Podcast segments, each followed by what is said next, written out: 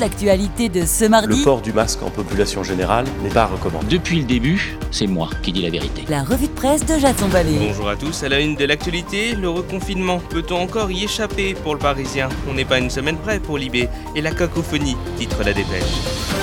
Ce matin, la parole est donnée à vos journaux régionaux et aux éditorialistes. Nous n'allons pas revenir sur les spéculations autour d'un probable reconfinement cette semaine ou la semaine prochaine, mais nous allons nous intéresser à ce que disent vos journaux régionaux et l'effet du confinement sur votre quotidien. On commence par le journal Sud-Ouest qui met la lumière sur les violences conjugales avec ce titre Les dégâts des confinements en deux mots.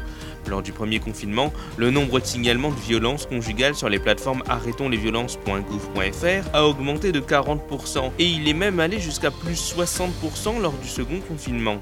Crise sanitaire oblige, la Maison des femmes de Bordeaux, lieu d'écoute et d'orientation pour les femmes victimes de violences mais aussi les femmes en difficulté d'insertion professionnelle, n'accueille plus que ce rendez-vous. C'est l'avènement du chat, ou comment se faire entendre sans avoir à parler.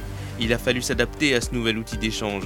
Pour Françoise Brier, directrice générale de la Fédération nationale Solidarité Femmes, elle explique à France Info que les auteurs de violences utilisent le confinement pour exercer leur contrôle sur les femmes, les empêcher de sortir et d'avoir des espaces de liberté qui leur permettraient de signaler ces violences et d'entamer des démarches. Mais elle ajoute qu'aujourd'hui, il y a une meilleure connaissance des dispositifs d'aide. Le 3919, numéro du compte national des violences femmes info, garde un niveau d'appel très élevé avec environ 450 appels par jour.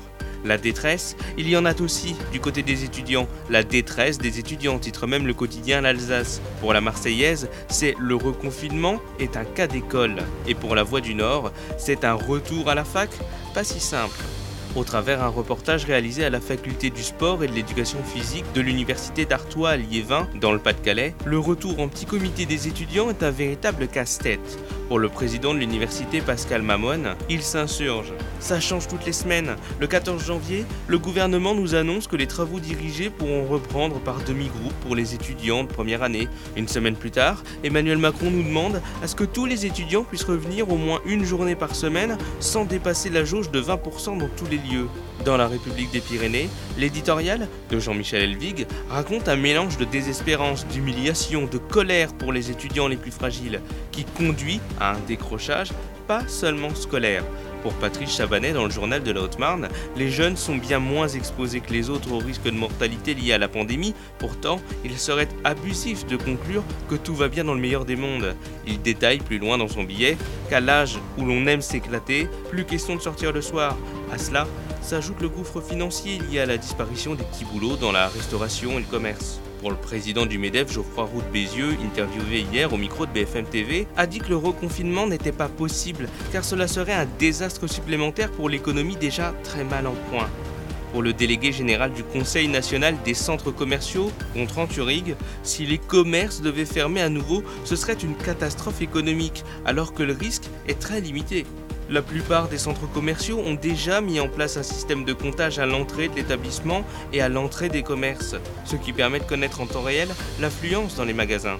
Enfin, on apprend dans un article de BFM Business au travers une étude de la CCI France que le couvre-feu a engendré une baisse de 25% du chiffre d'affaires des commerçants. Reste à voir maintenant quelles seront les prochaines annonces du gouvernement et les modalités du confinement. Emmanuel Macron veut se laisser du temps pour juger de l'utilité du couvre-feu. Un pari habile ou risqué? Ainsi va l'actualité. Jeudi, elle sera revue pour mieux vous être racontée. Si cet épisode vous a plu, pensez à laisser un avis et à vous abonner. Ça ne vous prend qu'une minute et cela nous aide énormément à nous faire connaître.